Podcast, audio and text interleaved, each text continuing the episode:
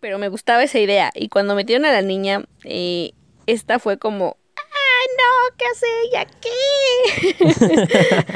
¿Qué haces tú aquí? Esto es Más allá del farol.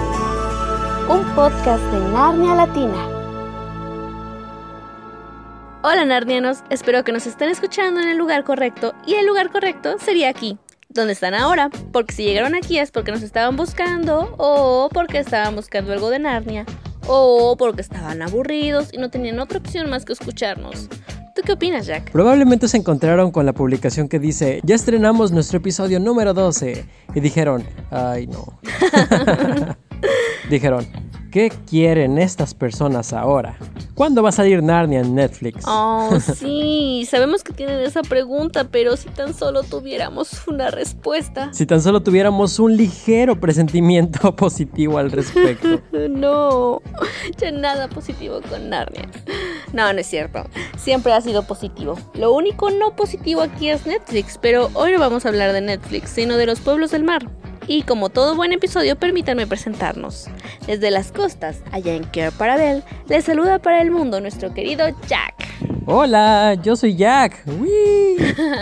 Y desde algún punto situado entre las montañas, allá en Archenland, les saluda nuestra dama del Erial del Farol, Emily. Yes, that's me.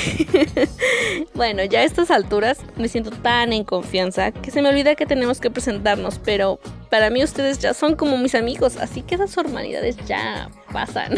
Ya, bye. sí, exacto. Bueno, bueno. Como un pequeño preámbulo, si a ustedes les gusta el libro de la travesía del viajero del alba, ya sea que sea su libro favorito y que digan, ay sí, me encanta porque están en el mar y se conoce más del mundo y así, creo entonces que este episodio es para ustedes. Y si casi no les gusta el libro porque no hay historia o un objetivo específico, entonces quizá, solo quizá, le den una segunda oportunidad o lo encuentren un tanto más interesante después de lo que van a escuchar el día de hoy. Pero lo estás diciendo por mí, ¿cierto? Así es. no, de hecho no. De hecho no lo digo porque este sea un episodio dedicado a ese libro. No, no, no, no, no. Pero es que este es el único libro cuyas aventuras ocurren en el mar. Y es cuando por primera vez los lectores conocimos un poco más de este universo. No, pero de hecho tienes razón, en el sentido de que hay gente que... Bueno, a mí en particular no me gusta tanto el viajero del alba. Y hay No gente a la que sí le gusta. No, es que, ¿sabes qué? Este libro o lo odias o lo amas, no hay punto medio. Sí, a eso iba. Por ejemplo, tenemos a nuestra duquesa de las Islas Solitarias, que es su libro favorito y, y- y- y le tiene tanto fervor. Y en mí, pues simplemente no causó eso. Entonces creo que en buena parte es porque de alguna forma está alejado de, de Narnia, del país como tal, ¿no? Sí, entiendo. Pero nos ayuda como a explorar más allá. Pero bueno, por favor, señorito, continúenos diciendo. Bueno, para disfrutar esto de manera adecuada, lo primero que vamos a hacer es olvidarnos de ciertos elementos de la película producida por 20th Century Fox, La travesía del viajero del alba. Ok, vamos a hacer esto como, como una terapia, ¿no? Para la historia del viajero del alba. vamos a limpiar de nuestro cerebro las imágenes que tenemos de la película. Y luego, señor Sensei, Así es. Vamos a limpiar nuestros recuerdos de todo, todo, todo aquello. No existen nieblas verdes. No, no, no, no, no, no, no. Adiós nieblas verdes. Uh. Adiós espadas y muchachas que brillan de azul. Eso tampoco. tampoco. Me gustan las que- espadas que brillan de azul. No, no, no, no. Adiós espadas brillantes, dije. Bueno, está bien. Podemos dejar las espadas que brillan en azul, pero no para esta historia. ok. Una vez que ya se olvidaron de todo, todo, todo, todo aquello, entonces vamos a recordar este libro. El libro. El... Acuérdense cuando abrieron la hojita y vieron un esquema del viajero del alba que dice cuál era la popa, la proa, babor y estribor, ¿ok? De hecho, lo primero que aparece es la dedicatoria para Geoffrey Barfield. Y ya después sigue eso. Ah, es que yo siempre me salto las dedicatorias. Qué mal. bueno, no es cierto, la de Lucy Barfield no me la salté. Hasta me la sé de memoria, creo. ¿En serio? Sí. Bueno, es que es una dedicatoria que, haciendo un paréntesis, es una dedicatoria que fue muy personal, pero sin querer parece como si se lo hubiera hecho a todos sus lectores. Fin del paréntesis. sí, sí, concuerdo, concuerdo, concuerdo. Bueno, y bien, ya nos olvidamos de todo eso, nos olvidamos de la niña que quién sabe de dónde salió. ¿Te refieres a Gail? A esa niña me refiero. Ay, esa niña, ni me acordaba que existía. De hecho, de hecho me molestó un poco porque a mí me gustaba la idea de que Lucy estuviera sola en el mar porque bueno, bueno, les diré por qué, porque, pero me gustaba esa idea y cuando metieron a la niña, eh, esta fue como, no! ¿Qué hace ella aquí? ¿Qué haces tú aquí? Un día discutiremos toda la película del viajero del alba. sí, tenemos que hacerlo definitivamente. Las tres películas. Bueno, de la primera no tengo quejas. Sí, pero va a ser como en otras tres temporadas más, como por la quinta ya estaremos haciendo eso con las películas. Uh, dama, ¿te acuerdas de la película de Narnia? La que no era de Disney. ¿Cuál? ¿La de Netflix? No, la de Disney. Digo, la de Fox. Ándale, así. es que la de Netflix la cancelaron. No, no es cierto. No, augures cosas malas. Es broma, es broma. Hay que ser optimista. Pero bueno, ya, ok. Estábamos en que cuando abres el libro y pasas el dibujito del viajero del alba, nos encontramos con un mapa. Y en ese mapa nos encontramos con estos dichosos y famosos pueblos del mar. O al menos la primera parte. Sí, si seguimos las flechitas desde Kerr para Bell, la primera parada dice Galma. Que de hecho recuerdo que este recorrido es el que les cuenta Drinian a Edmond y Lucy antes de que ellos y Justa se les aparecieran en el agua. Pero bueno, ¿qué tanto se podría decir sobre este primer pueblo, Galma? Mm, pues creo que... La verdad es que no se puede saber mucho.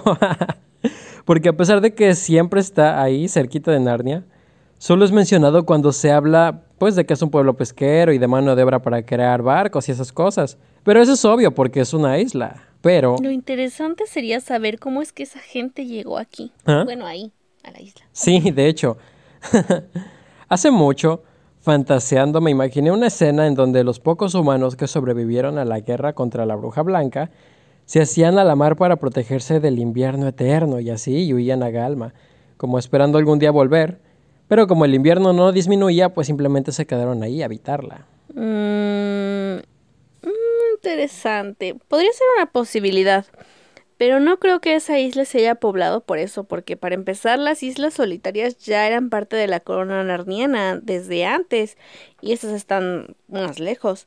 Pero eso lo veremos un poquito más adelante, ¿no? Mm, sí, eso es cierto. Cosas que nunca sabremos, apartado número 43.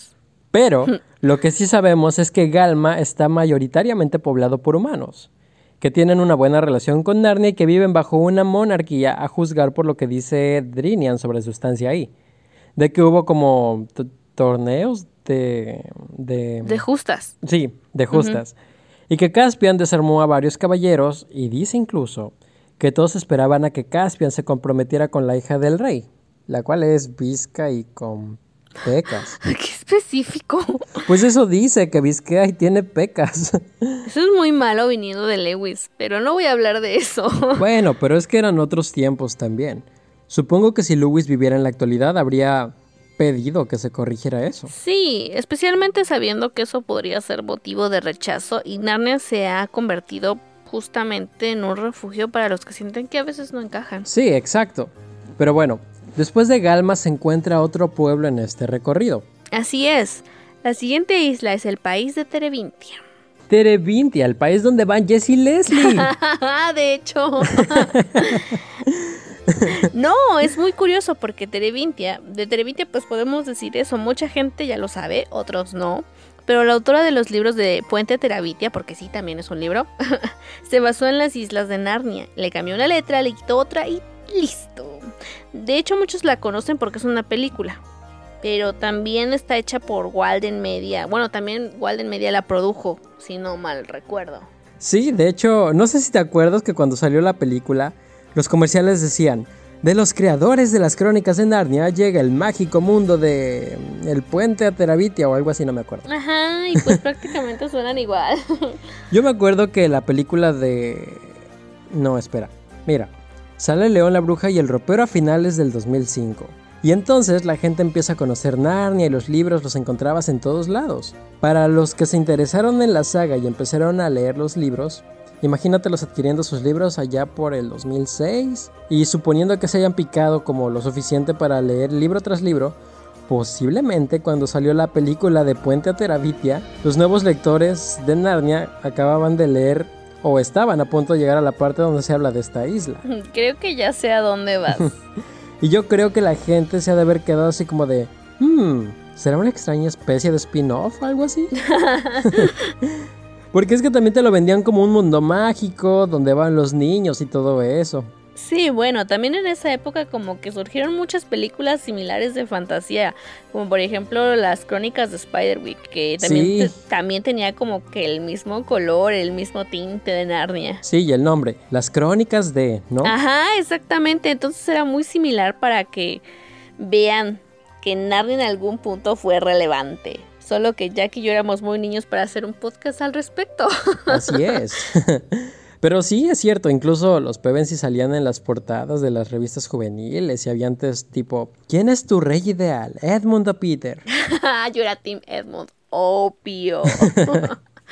Pero bueno, la Terevintia de Narnia no tiene mucha explicación en este libro que es el único que la menciona en realidad. Y lo que dice es que la tripulación del viajero del alba no pudo desembarcar en el puerto. ¿Recuerdas por qué? Ah, sí recuerdo. Había una epidemia y les dijeron, no, lo siento, no desembarquen aquí, hay una enfermedad extraña y no queremos que se contagien, quédense en casa. Bueno, en este caso, quédense en su barco. Y como buenas personas sensatas, se quedaron en su barco y no se expusieron al virus. Exacto, hay que aprender de los narnianos. Así es. Lo que se dice que tuvieron que hacer fue desembarcar lejos de la ciudad para cargar agua y hacerse de algunas provisiones y luego ya se dirigieron hacia el norte, hacia las siete islas. De las cuales no se sabe nada tampoco. Ni siquiera se saben los nombres de las siete, nada más aparecen muy libre. Y volvemos a lo mismo de que hay muchas cosas que aparecen sobre su universo, pero no lo suficiente para tener más contexto como en El Señor de los Anillos o en algo más actual, como por ejemplo, ay, ¿cómo se llamaba? ah, Harry Potter. No, ah, Juego de Tronos, sí. Ah, Juego de Juego de Tronos. Tiene al final de sus libros un pequeño, como un sumario de las casas y te explica ciertos eventos que te ayudan a tener, entender como que la naturaleza de las cosas. Entonces, a lo mejor Lewis no era el tipo de escritor que hacía eso, pero hubiera estado increíble que pudiera haber hecho ese listado de, por ejemplo, las islas solitarias, que es a lo que vamos. ¿Cómo es que Narnia se apropió de ellas? ¿En qué momento eh, y, con qué suceso? A lo mejor no te explica como tal, como parte de la historia, ¿no? No, no te la narra pero que te dijera cómo pasó y, y, por qué es relevante. Como el lore de los videojuegos, ¿no? Ándale, algo así. Yo me imagino que el escritor cuando estaba haciendo todo esto se imaginó estas islas. O sea, el hecho de ponerle nombre al menos a dos de estas siete islas es porque él en su mente dijo, esto es relevante, pero ¿por qué? Igual y fue como de, voy a ponerle este nombre porque sí, porque se me ocurrió ahorita y ya. Pero no, no creo que haya sido así. Pues quién sabe, porque ya sabes que Lewis ponía nombres como para hacerlo más realista, pero sin darte clases de historia porque él las consideraba aburridas. Y nosotros aquí haciendo mapas y cronologías. Muy mal, muy mal. pero, por ejemplo, ya hablando de las islas solitarias, ¿desde qué momento escuchamos por primera vez que se mencionan las islas solitarias? Pues desde el primer libro publicado, El León, la Bruja y el Ropero, cuando dicen que Jadis es reina de Narnia y emperatriz de las Islas Solitarias. Así es. Entonces. Desde ahí. sí. Entonces, igual y solo puso el nombre para darle sustancia al mundo en el que se metían los Pevensi por primera vez y ya. Y con el éxito de los primeros dos libros, decidió ahora sí ahondar en esas islas. Y lo que hizo está muy padre porque no dejas de conocer de las Islas Solitarias incluso hasta el último libro. ¿Tú te acuerdas por qué las Islas Solitarias son parte de la corona narniana? Mm, no me acuerdo. Bueno, sí me acuerdo, pero no recuerdo en dónde dice exactamente ni las palabras exactas. Aunque ya que lo mencionas, cuéntales a los narnianos curiosos que nos escuchan que tal vez pues no lo recuerdan. Bueno, en el episodio 10 de este podcast les hablamos de Frank y Helen, los primeros reyes de Narnia ever. Ajá, Entonces, cinco generaciones, no, no es cierto, eh, nueve generaciones después de Frank hubo un rey llamado Gale. Gale como el de los Juegos del Hambre, no como la niña Gale. No como la niña de la película. Exacto. Y este muchacho, digo, este rey Gale, pues yo creo que le gustaba el mar y se fue así en su barquito, la, la, la, la, la, y se encontró con las Islas Solitarias. La cuestión es que en ese momento el pueblo de las Islas Solitarias estaba siendo atemorizado por dragones. Había un dragón que tenía a todos atemorizados y pues no es para menos, los dragones son peligrosos. Y además, ¿cómo atacas a un dragón si las flechas no son nada en comparación a la resistencia de su piel, no? de hecho, he sabido que tienen una piel muy gruesa. Sí, entonces Frank llegó y los libró de ese dragón. No, Frank no, dijiste Frank. ¿Dije Frank? Ah, me equivoqué. Entonces, el rey gay, este. ¡Rey Gale! no. El rey Gale. Gale. Ajá. Pues este rey los libró de ese dragón y los habitantes, como en recompensa, le dijeron: Ay, pues muchas gracias por habernos librado de este salvaje criatura. Nos has salvado, estamos agradecidos. Te regalamos las islas. Y. ¡Ah, qué amable! Sí, sí, sí, súper amables. Así de, oh, tengo una isla, te la regalo. Tengo tres islas, te las regalo las tres. y él así como de, pero oye, no me las puedo llevar a mi casa. Y ya le dijeron, bueno, pues te pagamos tributo. bueno, pero no.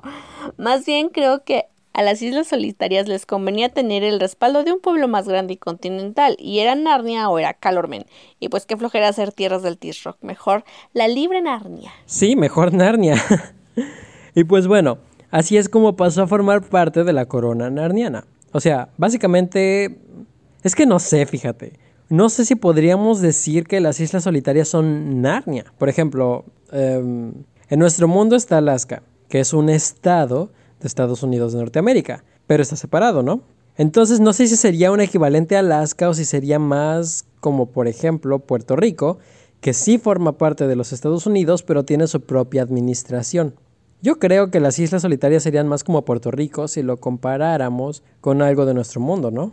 Probablemente sí. Em, también recordemos que la forma de gobierno de las Islas Solitarias cambió justo en la travesía del Ejero del Alba, porque al principio del libro vemos que estaba Gumpas a cargo, el cual era un gobernador, ¿no? Sí, un gobernador, tal cual. Ese título tienen los libros. Bueno, pues eso es al principio, y tras todo ese sistema feo y desorganizado que tienen, es cuando pasa esta especie de cambio de, de orden, porque pasan de ser unas islas independientes con un gobierno independiente a ser un ducado, porque pone a Lord Byrne como el primer duque, ¿recuerdas?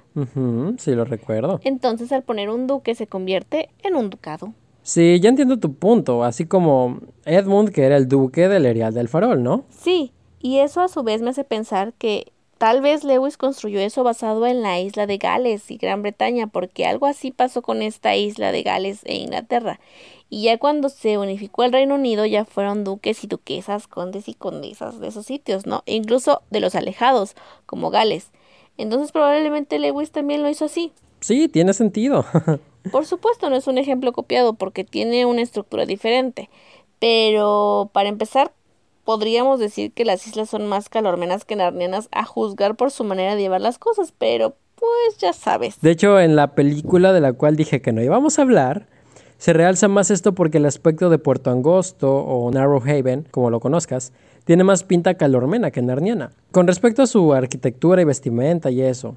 Y eso no fue, ¿cómo se dice? No fue algo arbitrario solo para hacerlo ver diferente a Narnia. Fue algo a propósito porque se supone que las islas tienen una gran influencia calormena.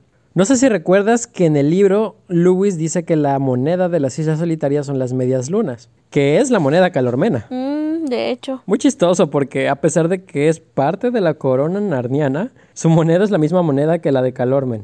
Yo supongo que es porque geográficamente se encuentran más cerca de Calormen y además se decía que tenían una estrecha relación comercial con ellos. Sí, eso sí, yo creo que era más probable que hubiera mayor relación comercial entre humanos de las islas y los humanos de Calormen que con los castores o los centauros. sí, sí, pero parte del universo es justamente eso. Con esos pequeños detalles te das cuenta que sí coexistían había un universo funcionando ahí. Ajá, eso se me hace muy interesante a mí. Con todo esto podríamos decir que las Islas Solitarias eran el pueblo marino más grande o más fuerte de la zona, digo, considerando su alcance comercial, su territorio y así. Mm, de humanos supongo que sí. Al menos es la única relevante en las historias. Quizás si las siete islas no estuvieran tan lejos de la civilización, podrían ser esas, pero pues están muy al norte. Sí, ¿no? Muy cerca de los gigantes. Así es. Pero aún así, hay algo que nunca se menciona propiamente dicho, pero que podría ser mucho más grande y poderoso y que resulta un completo misterio. Algo que va mucho más allá de las islas en sí, los pueblos que están literalmente en el mar. O sea, dentro del mar. ¿Alguna vez? Bueno, si ustedes han visto las artes conceptuales de Narnia, seguramente han visto lo que estoy por decirles. Si no, en nuestro Instagram, que es arroba Narnia Latina, podrán encontrar artes conceptuales de artistas que fueron contratados para las películas, entre otras cosas. Así es, así que vayan a arroba Narnia Latina al terminar este podcast y denle seguir para que no se pierdan todos los aesthetic que tenemos para ustedes. vayan, vayan. y bueno, después de este comercial, lo que les quería decir es que varias de estas artes de la travesía del viajero del alba toman un momento que en el libro es una cosa pequeñita, pero que ya que la producción se tomó tantas libertades creativas, haber hecho de esto algo más relevante habría sido increíble. Bueno, pero cuéntanos de qué momento hablas. Hay una parte donde Lucy está mirando. De hecho, si checas tu libro, esa parte está en el capítulo que se llama algo de las maravillas del último mar, no me acuerdo.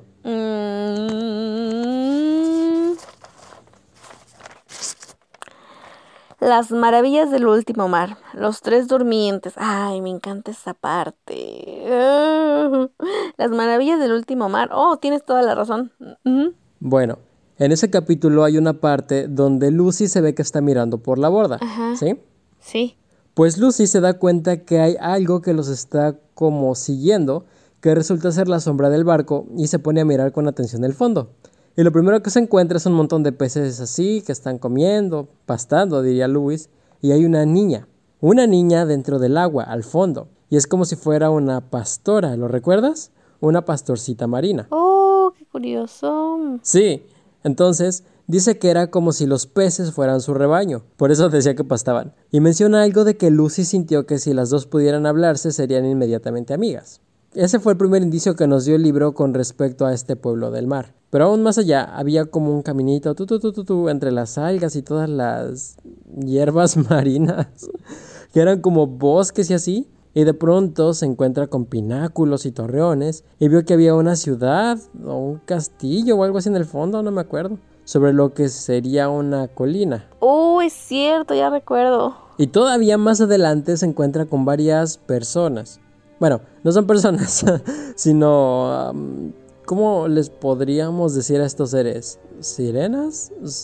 Son sirenas, ¿no? de hecho, ahora que me la recuerdas, sí que me gusta esta parte porque precisamente creo que podríamos llamarles criaturas, pero te deja la imaginación y uno por su conocimiento, las imágenes que nos han dado, pensamos en sirenas o que podrían ser sirenas. Yo también los imaginaba como como los atlantes, ¿no?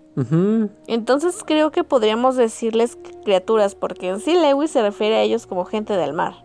Oh, ok. Entonces se encuentra con estas criaturas o gente del mar que son adultos y están montando caballos de mar, pero no caballitos chiquitos, así como esos que encuentras en los acuarios, sino auténticos caballos de mar enormes. O sea, así como los caballitos de mar, pero en versión gigante en los cuales te podrías montar. bueno, ya habían encontrado en su camino a la serpiente gigante, así que yo creo que era normal encontrar caballitos gigantes. Exacto. Entonces, pues yo creo que igual que nuestro mundo, que solamente se ha descubierto como el 5% de los océanos, en el universo de Narnia hay una similitud porque tampoco se sabe mucho de los mares y de lo que habita allí. Porque si había andriades en los ríos y sirenas en las costas de Narnia, pues tuvo que haber tenido su, sus propios sitios para habitar, ¿no? Es decir, ¿en dónde habitan las sirenas? ¿Quién las rige? Piénsalo. Si las sirenas vivían en las costas narnianas, ¿también servían a la corona narniana o eran otro pueblo, otro país, otras reglas? Como si fueran otro país, no sé si me explico. Sí, pero no creo que fueran ese tipo de pueblo. Yo creo que en Narnia y en todos los mundos, el mar es ingobernable por los que no pueden vivir dentro de él, ¿me explico? Cuando las sirenas celebraban la coronación de los Pevensi, creo que más bien era como una forma de presentarles sus respetos, el respeto de que ya había un buen rey en esa tierra, pero no creo que como tal las criaturas marinas, en este caso las sirenas, les sirvan a Narnia. El respeto era mutuo, como de reino a reino, no como súbditos. Ok. Bajo esa idea podríamos decir entonces que existe la posibilidad de que hubieran reinos y países enteros debajo del agua. Y bueno, no es descabellada la idea porque justamente en este último mar está este castillo y esta gente del mar que parece que está de cacería. Y de hecho dice que entre ellos hay dos criaturas en particular con coronas en la cabeza y Lucy asume que son los reyes de ese pueblo. Así es. Entonces, habría muchísimo más, muchísimo más por explorar en este universo en el agua adentro del agua. Así es, y también es súper lógico, ¿no? Porque afuera hay muchas criaturas mágicas y ni modo que en el agua no. O ni modo que fuera como aquí, que en el agua hay bonitas ballenas y pececitos y nada más. Bueno, eso es lo que creemos. Hasta donde el humano ha explorado, pero me gustan también esos detalles, fíjate. Y cuando habla de los seres del cielo en Narnia, me encantan que Lewis sí pensara en eso. Por eso te digo que de alguna forma él sí estaba consciente de que creaba un universo pero no estaba preocupado en detallarlo como tal o hacerlo relevante para la historia. A lo mejor por el mismo principio de siempre, ¿no? El de no hacerlo tan denso para los niños. Sin embargo, sí son detalles que aprecias incluso siendo niños, porque a mí me encantó saber que había en esas criaturas marinas y que Lucy podía verlas. Ajá, a mí también. Y, y las leyendas que se decían sobre estos seres. Porque los narnianos estaban conscientes de que existían. Tanto que les dicen, creo a Edmund, no me acuerdo, que, que, no dejaran que los marineros los miren, porque si las veían se iban a enamorar y se iban a lanzar por la borda y no sé qué. esa, esa es la leyenda de siempre. Son leyendas mágicas que al final de cuentas se mantienen. Y lo que te decía, el hecho de que Lucy sea la única mujer en el barco, porque se creía que eran de mala suerte, ¿no?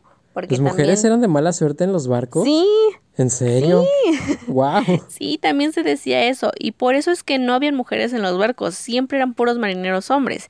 Y también lo de las sirenas. Siempre se ha dicho que enamoran a los tripulantes. Pero regresando a este pueblo del mar en Narnia y estos seres que dices, pues entre tantas criaturas, reyes, pueblos, ciudades, caballitos de mar gigantes y serpientes marinas, coincido en que habría muchísimo más que explorar.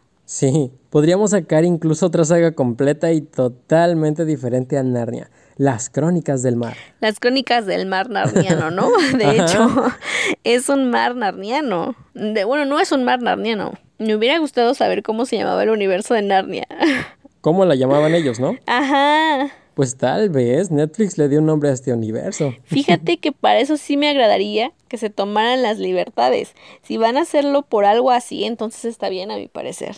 Sí, y pues bueno, ahora sí, hablemos de la película de la travesía del viajero del alba, pero enfocándonos en las artes que proponían algo con respecto a este pueblo marino, pero que nunca se hizo. Uh, interesante.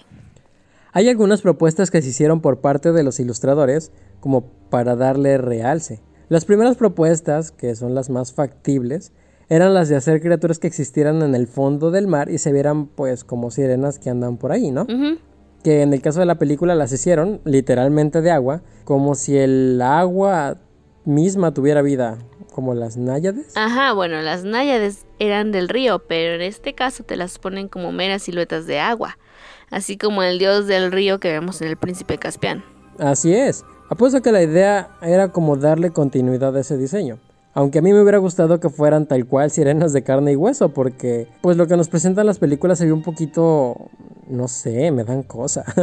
o sea, imagínate que te metes al agua y de pronto te caes encima de una de esas.